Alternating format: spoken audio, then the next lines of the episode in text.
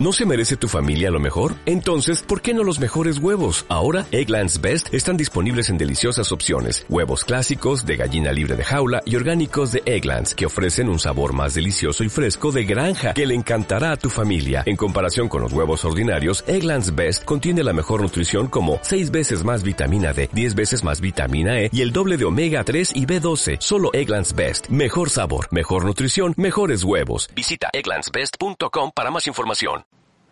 Buenas a todos, bienvenidos una vez más a Discos de Platino, el podcast de la historia de World of Warcraft de, Pastando Mulgore. Yo soy Willa, la narradora habitual de Lore. En el día de hoy vamos a ver un poquito nuestra temática habitual. En las últimas semanas hemos estado hablando sobre arqueología, pero sin embargo tuvimos el agradable anuncio hace ya hoy 10 días de la próxima expansión de World of Warcraft que será Legion. Por la cual, si aún no sabéis absolutamente nada, por favor buscad el vídeo, el especial que hicimos Sergan y yo, en el que hablamos de todas las novedades que se saben hasta ahora sobre Legion. Sé que muchos de vosotros me habéis preguntado por el lore, si voy a hablar del lore, si voy a hablar de las especulaciones, de los rumores, y ciertamente es difícil. Me lo preguntasteis mucho en ese especial, me lo habéis preguntado mucho en los streams casi a diario, de hecho, qué pienso sobre Gul'dan, qué pienso sobre Lidan, qué pienso sobre los cazadores de demonios. Voy a aclarar que este va a ser un podcast uh, diferente o un vídeo de lore diferente, ya que realmente información como tal hay muy poca y sumamente escasa. De hecho, creo que lo han hecho hasta a propósito, el que hay tan, tan absolutamente escasísima información al respecto. Puede que para, para precisamente alimentar nuestra imaginación y, um, y que nos imaginemos qué podría pasar o simplemente para sorprendernos cuando efectivamente tengamos la información fuera. Pero lo cierto es que con respecto a la historia de qué es lo que va a pasar, no sabemos casi nada. Sí quiero aclarar un par de puntos. Uno, no voy a hablar sobre la historia de los cazadores de demonios en particular porque no existe, no hay, no entendemos mucho. Y después porque nuestra querida Songe, nuestra uh, chica del staff, nuestra bandita favorita, ha escrito en, nuestro, en nuestra web sobre los cazadores de demonios. Así que si queréis saber sobre los cazadores de demonios, leed su entrada porque ciertamente ni yo podría haberlo ni imaginado mejor de cómo ella lo explicó. Entonces no me voy a centrar en los cazadores de demonios, me voy a centrar en lo que sabemos que existe y en lo y las posibles especulaciones, rumores o incluso ideas que pueden funcionar, ¿no? Para la próxima expansión o que existen. Repito, esto no está absolutamente nada confirmado.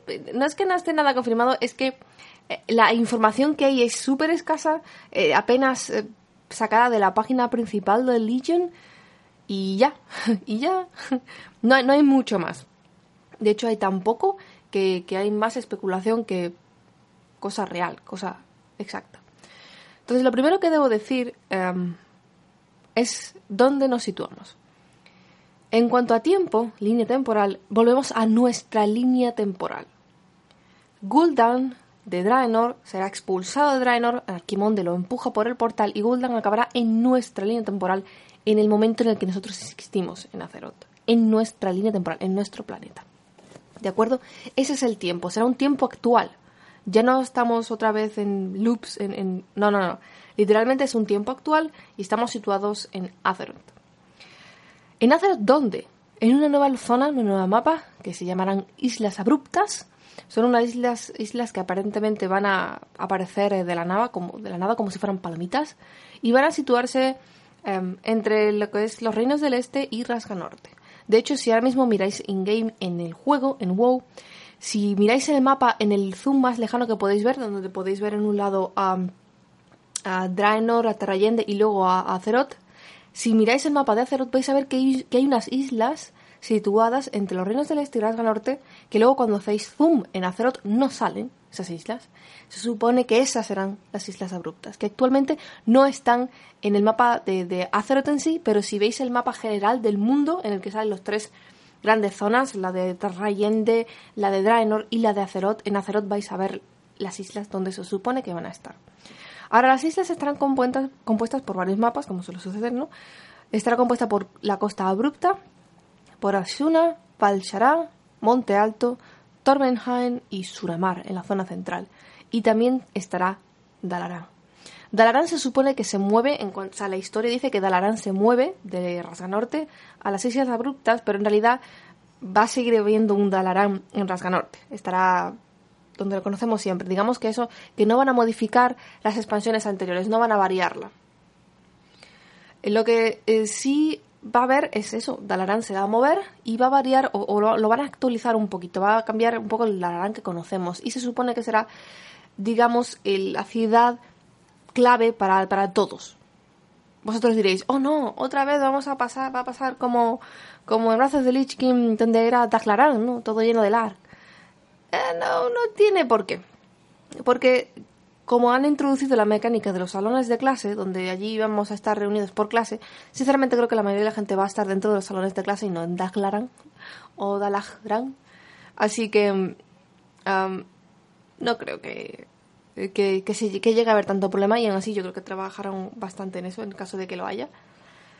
Pero Dalaran se mueve y todo ello hay más novedades, pero quería hablar de primero de los mapas porque hay cosas interesantes las que.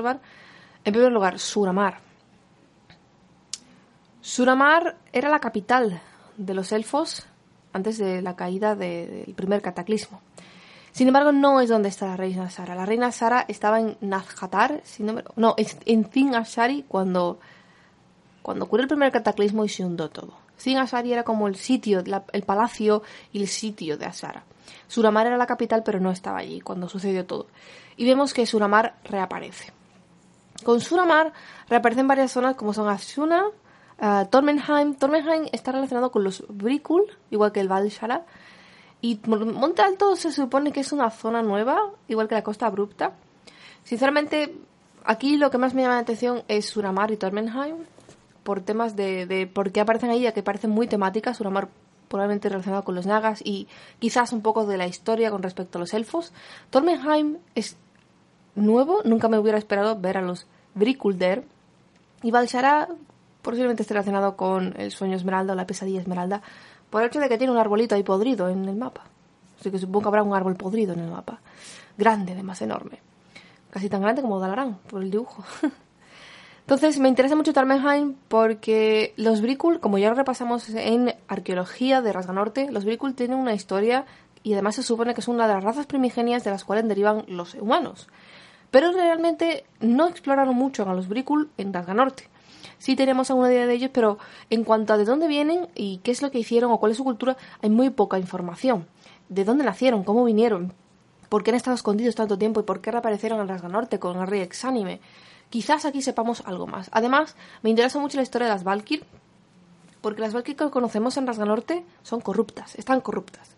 Son las Valkyr que ayudaron a Silvanos o que ayudan a Silvanas. En Tormenheim y en las Islas Abruptas vamos a conocer a las verdaderas, verdaderas Valkyr, las que no fueron corruptas, las más poderosas. Y eso va a ser siempre interesante de ver. Por esa parte tengo mucha interés, mucho interés en qué es lo que puede suceder. Otra de las cosas que hay que tener en cuenta es la localización de las Islas Abruptas. Ya hemos dicho que está entre los reinos del Este y está en, en Norte, en esa zona, en esa parte de en medio.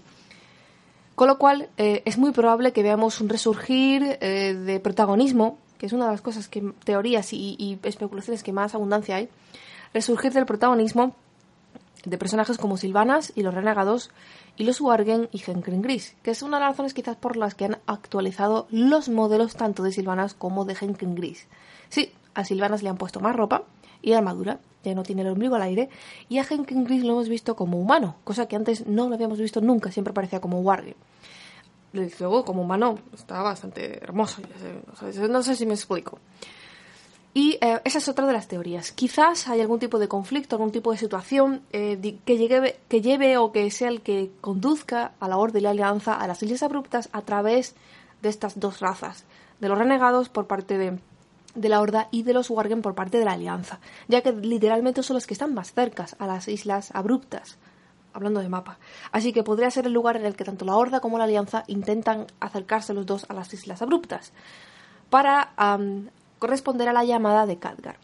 Todo comienza, recordad esta expansión, con dos eventos. Uno, el de Gul'dan y el de Khadgar. Voy a hablar primero del de Khadgar porque me parece eh, que puedo cerrarlo antes y luego hablamos del de Gul'dan. Khadgar, en la cinemática vemos como, bueno, es una cinemática en primer lugar que es un guiño a Warcraft 3, una de las cinemáticas de Warcraft 3 vemos o veíamos como Medivh transformado en un cuervo, se presentaba ante Terenas y le avisaba de lo que estaba por venir, de que tuviera cuidado, pero Terenas nunca lo escuchó. Y por lo tanto, nunca se evitó que Arthas matase a Terenas. Este guiño de este vídeo de, de apareciendo a Tevarian exactamente casi igual. Es un guiño en el que incluso las hay unos solapamientos que, son casi iguales de imágenes. Y eso es un guiño muy bueno a Warcraft 3. Se ve como Khadgar aparece mm, como un cuervo con ATS, transformándose como Medivh y tal.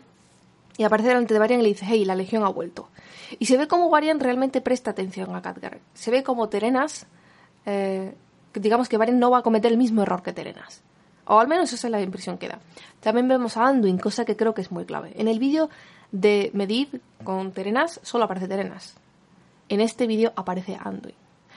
Esto ha llevado a algunos, algunos jugadores a tener ataques de ansiedad pensando que van a matar a Varian, que Varian, que puede morir y que por eso aparece Anduin para, para decirle que, como para dar un guiño al protagonismo más de Anduin, de que quizás Anduin va a tener que tomar el reinado de Ventormenta antes de lo previsto.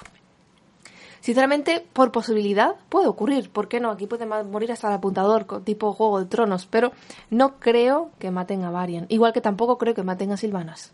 Que esa es otra de las cosas que muchas personas estaban también temiendo, muchos jugadores, el, el hecho de que las Valkyr, eh, vamos a ver a las Valkyr corruptas eh, desaparecer prácticamente, vamos a conocer a las nuevas Valkyr, de que Silvana sabía con más armadura, era como, como muchos jugadores estaban preocupados de que iban a matar a Silvanas. Digo, por ocurrir puede ocurrir. Como digo, puede matar a todo el mundo y luego, si es demonio, resucitarlo cuantas veces quiera. Shots fired. Pero, sinceramente, no creo que vaya a ocurrir por, por el tema de. Ah, de que podría haber mucha. O sea, literalmente en realidad podría ocurrir. Pero yo creo que no va a ocurrir. Me puedo equivocar. Ojo, ¿ok? Entonces, sí, algunos estaban preocupados de que quizás Varian podía morir, porque claro, habían dado un protagonismo a Anduin, le han puesto pelo a Anduin, un pelo, un cabello hermoso y largo. Pero, em, en mi opinión, creo que no va a suceder. Otra cosa es que me equivoqué y por lo tanto ya podremos llorar cuando llegue el momento. Hablando de la primera cinemática, la que nos introdujeron por primera vez para hablar sobre Legion, en donde aparece Gul'dan paseándose por una zona oscura, que se supone que esa zona es la tumba de Sargeras, que es lo que él descubre. Digamos que la historia o, lo, poco que nos han explicado sobre lo que va a suceder para esta expansión es lo siguiente. Gul'dan de Draenor, el Gul'dan de Draenor, fue expulsado a través del portal oscuro de Draenor hacia nuestra línea temporal. Y acaba en el tiempo presente nuestro. Y él encuentra eh, estas islas abruptas, encuentra eh, la herida en una herida en el mundo llamada así de hecho, una herida en el mundo en el que se construyeron los pilares de la creación para taparla y que esa herida pues no tuviese, no, no afectase al resto de Azeroth. Pero Gul'dan la encuentra, resulta ser la tumba de Sargeras y, encuentra una forma de meter un montón, de, de, hacer un portal en el que entren demonios a cascoporro. Entonces, la idea es que Gul'dan no solo encuentra eso, sino además encuentra a Illidan. Iba a decir la tumba de Illidan, pero realmente no creo que sea una tumba. Ahora, Aquí hago un inciso. Alguna gente dice que Gul'dan no encontró la tumba de Sargeras, sino que encontró, en primer lugar, la cámara de los vigías, donde Mayev, donde Mayev puso el cuerpo de Illidan. Y aquí viene la historia. Illidan estaba muerto. Literalmente, Mayev lo mató. Le dio el último golpe. Nosotros lo debilitamos enormemente y Mayev le dio el último golpe. Y entonces Mayev decidió que, como Illidan no iba no iba a poder cumplir su condena de estar por siempre para la eternidad encerrado, porque lo había matado ella y ha dado el golpe de gracia, ella tomó los restos del cuerpo de Illidan y lo encerró, para que al menos su cuerpo sí estuviera cumpliendo la pena de estar eternamente encerrado. Ese es el lore o la historia que conocimos, que como terminó alrededor de la Burning Crusade. Lo cierto es que con esto de que Blizzard está resucitando a los demonios porque quiere, porque realmente dicen que los demonios son inmortales y por tanto según le convenga va a resucitarlos o no, y ahora explicaré por qué eso me parece una mala idea. pues resulta que, claro, Illidan es gran parte demonio gracias a sus transformaciones. así que Illidan no estaba muerto, porque puede resucitarlo mágicamente. Y por lo tanto, Gul'dan se ve como lo resucita, o lo reactiva, o lo llama. Porque esa es otra teoría. ¿Cómo los demonios pueden estar, entre comillas, resucitando constantemente? Y la teoría es que, bueno, vienen del vacío abisal, y por lo tanto solo puede morir literalmente en el vacío abisal. Entonces lo que sucede es que nosotros destruimos su cuerpo físico, su, su proyección, pero su alma o, su verdadero espíritu, su poder, se va al vacío abisal. Entonces es como una llamada. El vacío abisal es como un papelera, reciclaje. Y Gul'dan encuentra el cuerpo de Illidan y lo recicla, lo vuelve a llamar. Y por tanto sabemos que Illidan vuelve. Nos dijeron en la presentación que Illidan no iba a ser un personaje feliz, no iba a estar muy contento de todo esto y no iba a estar contento de ayudarnos. Así que podemos asumir, dado que dicen que nos ayudan, pero, o sea, que Illidan nos ayuda, pero que no está contento, que en realidad Gul'dan comete un error al despertar a Illidan. Illidan es famoso por ser anti-legión ardiente. De hecho, prácticamente todo lo que lo consume es luchar contra la Legión Ardiente. Podemos argumentar sobre la toma de decisiones que él hace, si son buenas o malas. Mi opinión comete muchísimos errores, pero sus intenciones siempre han sido en torno a luchar contra la Legión Ardiente. Luego dejamos esa idea en la que él se unió o obedeció órdenes de la Legión Ardiente para ir contra el rey exánime, pero bueno, en fin. Vamos a dejar por eso por otro lado y vemos, ah, vamos a centrarnos en lo que es. Entonces podemos suponer, o se supone, o podemos em, intuir que Gul'dan lo despierta, lo llama y um, no le hace caso o no se une a las filas de la Legión. Ahora la cuestión es, ¿realmente Gul'dan se equivocó al abrir a Illidan o Gul'dan tenía un plan secundario y el abrir a Illidan y que Illidan lo traicionase o Illidan se fuese estaba dentro de sus cálculos? Porque podría pensarse que sí. Y Gul'dan no es tonto, ni mucho menos. Y la Legión Ardiente sabe que Illidan es, digamos, bastante voluble en cuanto a moral, ¿no? Es bastante traidor en general. Vamos, no por ello lo llaman el traidor. pero bueno, tanto si es una equivocación como si no, supongo que lo veremos con el desarrollo de Gul'dan con el desarrollo de los inicios de la expansión, lo que sí sabemos es que Illidan, con su despertar, llamará a sus Illidari. Illidari son sus cazadores de demonios, son los seguidores de Illidan. Los llamará, llamará a sus Illidari para que realicen una serie de misiones muy peligrosas y em, nos ayuden. Esta es la razón por la que se introducen los cazadores de demonios, o caballeros de la muerte, cazadores de demonios, como clase de héroe también, y esta es la razón también por la que es lógico y se entiende perfectamente que los cazadores de demonios solo puedan ser o bien elfos de sangre o bien elfos de la noche. Después de todo, son elfos que siguieron a Illidan en aquella época anterior, muy, muy hace muchísimos años atrás, en la primera invasión de la Legión Ardiente, hace más de 10.000 años. Tiene sentido que no sean Taurens, que no haya humanos, porque no lo sabía. Solo eran elfos, solo había elfos que seguían a Illidan. Y tiene sentido que algunos de esos elfos se transformen en elfos de sangre y otros en elfos de la noche. Para mantener esa dinámica de eh, que la Orden y la, Alianza tengan acceso a las mismas clases. Una vez dicho eso eh, establecido que en cuanto a Lore tiene sentido, tengo mucho interés en ver las cadenas de misiones o la zona de inicio de los Illidari, porque creo que va a ser muy interesante, o creo que va a ser la clave que nos va a explicar el trato entre Gul'dan e Illidan, qué sucederá, si Illidan los traicionará, si hará caso de Gul'dan, si los mandará a tomar viento, si nos mandará a tomar viento la alianza a la horda y todas estas cosas. Creo que va a ser la clave para entender al menos esa parte del inicio de la expansión. Y lo siguiente que sabemos es que nos vamos a enfrentar a em, la pesadilla esmeralda, vamos a ver a Xavius otra vez, que esa es otra de las cosas que a mí no me gusta. En particular, Xavius sabemos por lo, lo último que sabemos de él, de hecho, es que se deshizo de su alianza de la Legión Ardiente y proclamó, su, su seguimiento, su... Se declaró seguidor, mejor dicho, de los dioses antiguos. Y ahora lo vemos de nuevo. Xavius, Xavius está de vuelta. ¿Cómo está de vuelta? ¿Como seguidor de la Legión Ardiente o como seguidor de dioses antiguos? Porque si está como seguidor de la Legión Ardiente, ¿qué pasa entonces con el lore o con la historia que leímos en las novelas? Pero si está por otro lado, como seguidor de los dioses antiguos, ¿eso quiere decir que hay presencia de dioses antiguos en, este, estas islas abruptas? ¿Qué es lo que puede suceder? Y además Xavius aparece sumamente transformado. Muy, muy cambiado. No es el Xavius que, no, es el Xavius que nosotros conocemos, sino que es un Xavius que está en esteroides. Se supone que Xavius era un sátiro, que fue de hecho el primer sátiro que existió en Azeroth. Y sin embargo, eso no tiene nada parecido a un sátiro, perdona que os diga. Está, está en esteroides y está sumamente. Em, sí. No. no, no, no, no, no. Um, dices que estará liderando la conquista de Valshara donde estará el árbol contaminado del mundo, el árbol del mundo contaminado, Shaladrasil, con la pesadilla esmeralda. Sabemos entonces que va a estar en la pesadilla esmeralda, sabemos que nos vamos a ver a, vamos a ver a Cenarius, vamos a tener que estar tal, tal. La cuestión es, si está aliado con la Legión Ardiente, ¿qué pasa entonces con la novela, en el que Xavius estaba aliado con los dioses antiguos? Otro personaje interesante que también reaparecerá es Maiev Canto Sombrío. Es muy importante este personaje por varios motivos. En primer lugar, tiene sentido porque aparezca. Si Lidan reaparece, tiene que aparecer el, el, el ¿cómo se dice? El, el archienemigo de Illidan. Porque Illidan y Maiev es como el yin y el yang. El uno sin el otro no existen, o no, no se lleva muy bien. Entonces, si Lidan reaparece, Maiev no va a estar nada contenta de esto. Nada, nada de esto.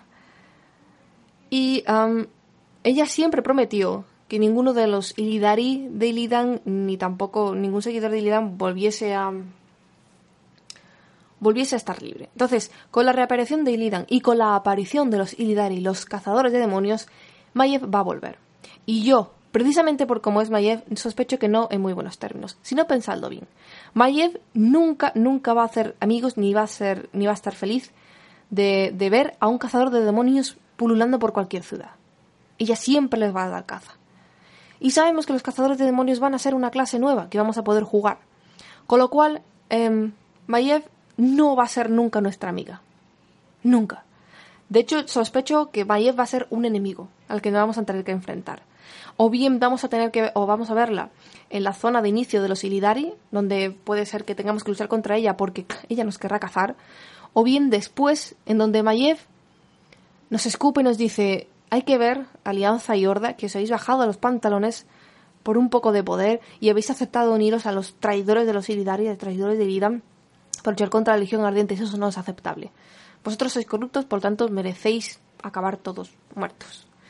Así que para mí Mayev creo que se va a convertir en, un enemigo. Em, la cuestión es hasta dónde la vamos a ver o hasta dónde nos vamos a enfrentar o se va a convertir en un gran enemigo. Pero en mi opinión va a ser enemiga. Pensadlo bien, nosotros vamos a poder jugar cazadores de demonios y Mayev nunca, nunca, nunca va a aceptar que nadie se alíe con los cazadores de demonios o con el Así que sí, y después también hay que tener en cuenta los acontecimientos ocurridos en la novela de Corazón de Lobo, si no me equivoco mucho. En la novela Corazón de Lobo, Mayev estaba en eh, Darnassus. Había una reunión en Darnassus muy importante, de hecho, Mayev no estaba nada contenta, por un motivo muy particular. Y es que uh, Mayev, perdón, Malfurion y Tirande, bueno, en general la alianza, había decidido aceptar, ah, en particular los elfos, habían decidido readmitir a los uh, altonatos en Darnassus. Los altonatos son aquellos elfos que aún practican la magia. Y eso permitió que, en cuanto a jugabilidad, para los jugadores como nosotros de World of Warcraft, pudieran existir elfos magos. Y eso debido a los altonatos. Mayev no estaba nada contenta con eso. Tan tampoco contenta estaba que decidió matar a Malfurion e intentó dar un golpe de estado, matando a Malfurion, matando a Altonatos, mataba a los Altonatos, los cazaba, mataba intentó matar a Malfurion, a Tirande, porque ella consideró que habían cometido un grave error y que eso se consideraba traición. Y ella tiene seguidores. No son todos los seguidores, o sea, todos los que forman parte de las vigías o de los centinelas, las centinelas mejor dicho, no son todos seguidores de Mayev, pero Mayev tiene seguidoras propias. Y, estas vigías son las que siguieron sus órdenes y mataron un montón de altonatos y prepararon una trampa para Malfurio, que por suerte no pudo, um, no, no, ocurrió, o sea, no, se llevó a cabo y finalmente sobrevivió. Entonces Mayev está bastante enfadada. Podemos decir que um, no va a ser un personaje feliz y desde luego ni feliz con nosotros ni con nadie y vamos a verla creo que en su lado más oscuro contra nosotros. Esa es mi opinión. Otra cosa es que me equivoque, pero eso es lo que creo.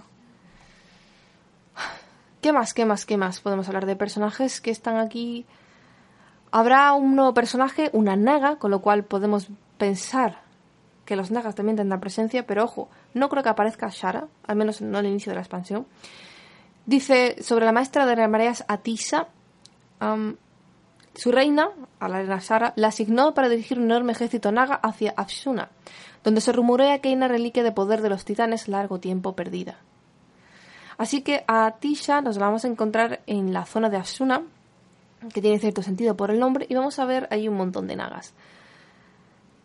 Es importante recalcar también la diferencia estética de Atisha con respecto a las nagas normales. Ella es verdosa, no tienen tantas escamas en la parte superior de la piel, pero sí que se parece un poco a las otras nagas que nos hemos encontrado anteriormente, pero no es Ashara. No es Ashara. Más personajes interesantes que creo recalcar es el señor Khadgar. Se dice que él va a ser el líder del Kirin Tor y Jaina no está por ninguna parte. Ahora hay rumores de si Jaina fue expulsada o si ella se fue. Y aquí voy a hablar de rumores y de ideas porque hay algunas teorías muy interesantes. En primer lugar se dice que eh, Jaina fue expulsada. Jaina cometió algún tipo de error o hizo algo que hizo que el consejo de Trisfal decidiera que Jaina ya no merecía ser el líder del Kirintor y por tanto fue expulsada, no solo como líder, sino del Kirintor en general. Y fue Khadgar entonces el que asumió el mando por ser el personaje más indicado para entonces. Es un mago sumamente poderoso y desde luego está bastante activo. Digamos que está, llama bastante la atención últimamente. El caso del señorito Khadgar, aparte de que tiene a Tiesh y de que tiene se transforma en cuervo, por lo cual muchos dicen que Khadgar en realidad es Medivh y no, no creo que tampoco que sea así. La otra opción es que Jaina se haya ido. Se haya ido, haya tenido que, digamos, dejar sus funciones de líder del Kirintor por algún motivo u otro, y por tanto Khadgar simplemente pues su sucesor. O su, sí, su sucesor. El tema es si Jaina se ha ido, el por qué. Y hay una teoría, un rumor, una posibilidad que existe y es que hasta ahora en las islas, en las islas abruptas no hay información para nada de Cultiras. Cultiras era la nación de la nación y, el, reino original de Jaina, donde su padre era el rey, el, líder, y se hundió, se perdió, se fue. Quizás con la aparición de las Islas Abruptas, Jaina obtiene información de qué puede haberle ocurrido a Cultiras. Ojo, Cultiras no está. En ese nuevo mapa no hay. No han dado más rumores, pero. ¿Y si resulta que Jaina encuentra algún tipo de información relacionada con Cultiras y decide ir a buscarlo? Y decide dar una oportunidad de búsqueda de lo que podía ser para ella como una identificación de un reino, un lugar propio suyo. Como si fuera una especie de sustitución de Telamore. Su reino de Cultiras, o su antiguo reino de Cultiras, una conexión con su padre, quizás. Esto es nada más que especulación, no hay nada más. De hecho, no se sabe por qué Jaina podía haber ocurrido, le podía haber ocurrido, pero lo que sí se sabe es que Khadgar será el líder del Kilintor y Khadgar será el que diga, hey, traigamos a Dalaran desde el Norte porque va a hacer falta que esté cerca de este lugar. Más cosas interesantes que creo necesario cargar. Ah, sí, de sobre Khadgar. Como he dicho antes, algunas personas consideraban que Khadgar podía ser Medivh en realidad, Medivh revivido, lo cual me parecería muy absurdo otra vez. Me he revivido em, porque lleva a Tiesh y porque se transforma en cuervo. Realmente creo que no. Um, fue estudiante de Medivh. Fue uno de sus discípulos. Así que no me extrañaría que fuera capaz de aprender a volar en cuervo.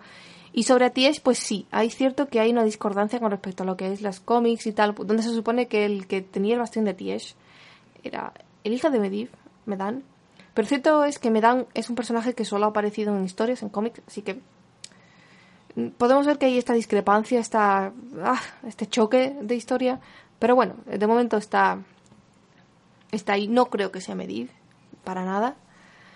Y Gul'dan. Gul'dan va a morir. Eso lo sabemos, lo vamos a enfrentar. De hecho, nos vamos a enfrentar a él en la segunda banda que aparezca, en la banda de Suramar, si no me equivoco, en el Palacio de Suramar, y nos vamos a enfrentar a Gul'dan. Gul'dan para mí es el enlace entre la expansión de Warlords of Draenor y Legion. Va a ser el que nos une, igual que fue Garrosh, el enlace entre Miss Pandaria y Warlords of Draenor. ¿Y qué pasó con Garrosh? Que murió. Garrosh murió en el primer parche de la expansión, al inicio. De hecho, murió, eh, yes, eh, sí, en el primer parche de la expansión. Entonces, ¿qué va a ocurrir con Gul'dan? Va a ocurrir, para mí, igual. Gul'dan va a morir en el primer parche de la expansión porque es simplemente el enlace. No creo que veamos tampoco tanto. Pero, como digo, Gul'dan quizás con las acciones con Illidan no fue solo em, un error o algo, sino quizás fue algo calculado. Porque mi opinión, y esta ya empieza a hablar mi opinión, porque muchos me lo habéis preguntado muchas veces y muy variadas en muchos puntos de qué opinas sobre Gul'dan, qué opinas sobre Illidan, qué opinas sobre esto, esto. Mi opinión en general es que el verdadero final de la expansión está muy abierto. Hay múltiples personajes que pueden ser enemigos. Hay múltiples opciones abiertas. Se llama Legion, la próxima expansión, que viene siendo Legión, con lo cual hace un guiño muy importante a la Legión Ardiente. Y está todo basado mucho en Sargeras, o por lo menos en la tumba de Sargeras. Es muy importante para mí el que hayan buscado a Illidan. No me gusta, ojo. Para mí, lo muerto, muerto está. Illidan debería permanecer muerto. Pero, ok, voy a trabajar con esa idea y vamos a eh, pensar. Mi opinión es que el verdadero final de la expansión puede ocurrir de determinadas formas. Uno, puede ocurrir que el verdadero jefe final de la expansión sea Illidan, que tengamos que volver a enfrentarnos a Illidan. Un Illidan mucho más poderoso y del que de verdad vamos a tener que estar preparados para matarlo. Otra cosa puede ocurrir que Mayev sea uno de los finales, jefes finales de la expansión, que Mayev sea duro de roer. Otra posibilidad es que haya un boss inesperado. Dos opciones ahí. Desantiguo, quizás Enzot, que era el que estaba más, entre comillas, desaparecido o relacionado con las aguas. O la otra opción es Asara. Asara tiene presencia. Está Atisha, Atish, Atisha, Atisha. Atiza, Atiza, Atiza, Atisa. Eh, tiene, hay presencia naga. Asara está relacionada con, está, está interesada en las islas abruptas podría suceder que apareciera. Pero claro, tiene que estar relacionado con Legión, porque si no, ¿por qué se llamaría la expansión Legion si no está relacionado con la Legión? Así que quizás podríamos descartar la opción de los dioses antiguos y quedarnos con las siguientes, con la de Illidan, Mayev o Ashara, relacionada con la Legión Ardiente. Pero yo me inclino un poco más por Illidan. Que Illidan al principio puede ayudarnos, puede incluso dejar que, nuestros, que sus Illidari nos ayuden y que luego tomen ellos el control, ¿no? Quizás podría ser incluso un poco estilo Arthas, en el sentido en el que nosotros, digamos, eh, tomamos control de los Caballeros de la Muerte y los Caballeros de la Muerte son capaces de reaccionar, hey, yo no quiero ser un, seguidor del Rey Exánime, yo quiero ser mi propio líder y unirme a quien yo quiera, o bien a la Horda, o bien a la, a, la Alianza. Y algo podría ocurrir similar con los Illidari, con lo cual podría perder Illidan esa conexión, o sea, ese, ese orden contra ese, poder con los Illidari y quizás nosotros tengamos que luchar contra Illidan.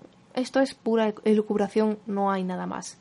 Porque como digo, no hay nada de historias. De hecho, eh, Pronix creo que dijo por Twitter que no iban a haber novelas y eso sí que me sorprendió porque una de las cosas que solía suceder es que había novelas o, por lo menos se anunciaba una novela en algún momento que servía como para explicar la historia o, al menos intentar entender un poco más las bases en las que se sienta la próxima expansión y, y no anunciado absolutamente nada y Pronix dijo es posible que no hubiera libros, sino que hubiera cómics, que hubiera relatos, que hubiera vídeos cortos, pero que no hubiera libros.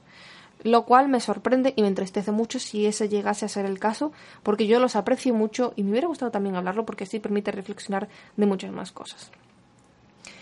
Opinión personal. Me alegro de que Gul'dan muera al inicio de la expansión. Creo que estoy harta de tener que estar reutilizando personajes. Y en este caso Gul'dan, ok, de, de, de unión entre Warlords of Draenor y Legion está bien y luego ya de ahí fuera.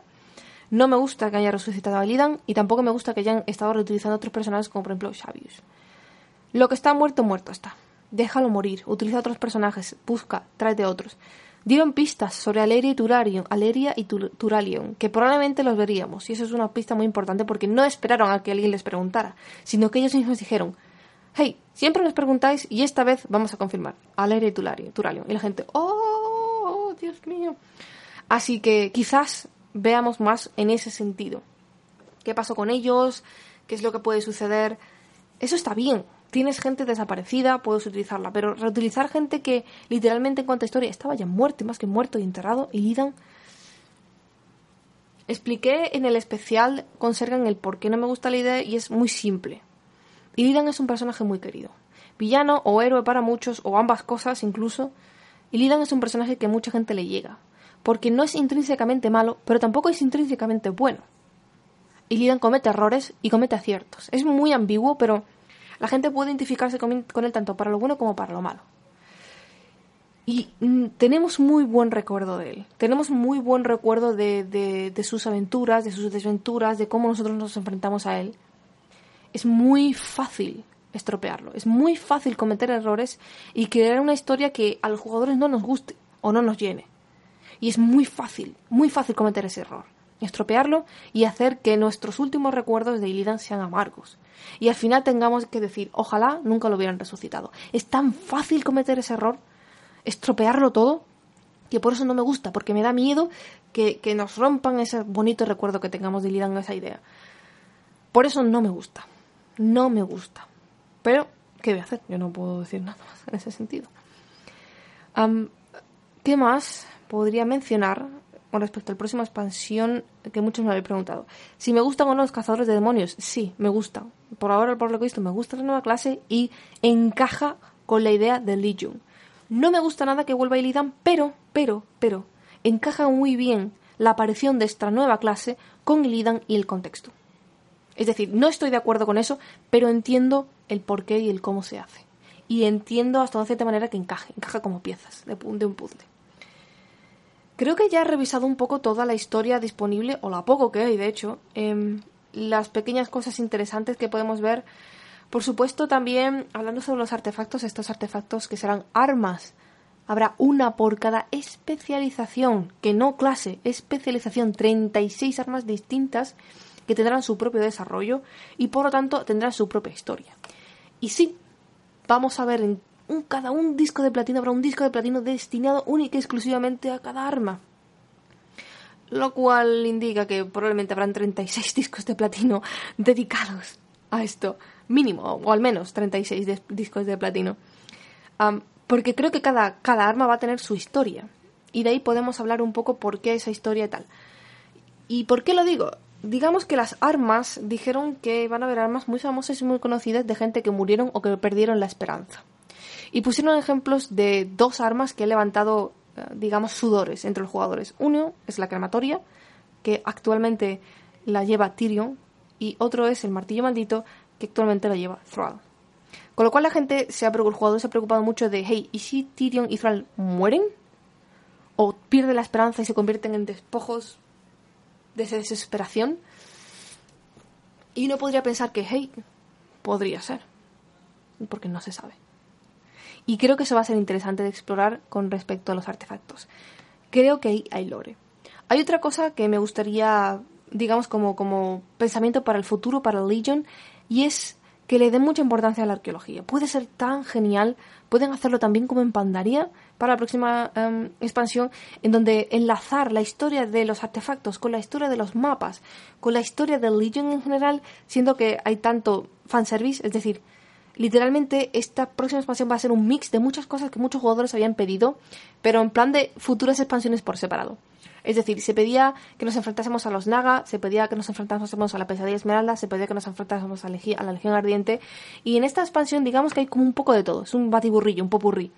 Por eso se dice que es una expansión fanservice. No lo digo como algo malo, o algo malo o intrínseco malo en sí, eh, intrínsecamente malo em, en sí mismo, sino me refiero a fanservice en el sentido de que, hey, es algo que los jugadores llevamos pidiendo de vamos a enfrentarnos a la pesadilla esmeralda, vamos a enfrentarnos a... y nos dan un poco de cada cosa. La cuestión es el desarrollo que le den a cada, a cada trabajo. El, cómo van a trabajar cada concepto y el cómo se va a desarrollar a lo largo de la expansión de Legion. Eso es lo que a mí me preocupa y lo que yo quiero saber, obviamente. Ahora, otro último dato antes de ir cerrando ya este, este disco de platino es que toda la información que hemos tenido hasta ahora de Legion es única y exclusivamente relacionada con la primera parte de la expansión. Es solo el primer parche. No es la continuación, no sabemos nada más. No sabemos qué va a ocurrir durante los siguientes parches de la expansión, no sabemos quién va a ser el jefe final, solo es la primera parte de la expansión. Así que hay mucha, mucha historia que puede ocurrir. Hay muchos hilos. Al haber tantos diferentes hilos, tantas eh, cosas, fanservice, al haber tantas cosas unidas de patiburrillo, puede haber muchas posibles, ya lo hemos dicho. Entonces, quiero que tengáis eso en cuenta de que solo la primera parte de la expansión, porque eso es importante. Es importante ver el desarrollo. Ya hemos visto cómo War of Draenor empezó muy bien y luego fue decayendo. Quizás Legion lo haga mejor. Espero, por favor, que lo hagan mejor. Espero que os haya gustado este disco de platino, que os aclare un poco más con respecto al lore, las ideas y las eh, especulaciones que hay. Si me he dejado algo, por favor, decídmelo. Sería eh, genial que me lo dejáis en los comentarios o que me preguntaseis. O si vosotros tenéis alguna otra teoría o especulación añadida. Me encantaría oírla. Después de todo, es lo único que hay hoy día con respecto al lore. Mientras tanto, y eso sí aviso, que hasta que no haya ninguna más información relacionada con Legion, hasta que no haya nada más interesante de lo que hablar, ya sea alguna información filtrada, ya sea algo relativamente relacionado con la especulación o un relato o algo que parezca realmente importante para para Legion para el futuro, no voy a hablar de Legion hasta que no haya más información. No voy a estar haciendo especulación cada semana. Volveré a trabajar sobre conceptos que me faltan por hablar de, del lore inmenso, de, la historia inmensa de World of Warcraft.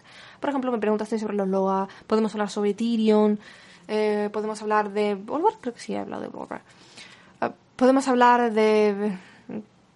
Valira, Sanguinar. Me habéis hablado de muchos personajes, me habéis pedido Brox, Cigar, Brox. entonces, hasta que salga literalmente más información de Legion, no voy a volver a hablar de Legion. Vamos a guardar información, vamos a esperar pacientemente hasta que haya algo más. Y no seas impaciente. El tiempo pasa muy deprisa. Y ya veréis como de aquí a 3-4 episodios más de discos de platino seguro que hay más información de Legion. Espero que os haya gustado y nos vemos como siempre la semana que viene con otro poquito más de la historia de World of Warcraft.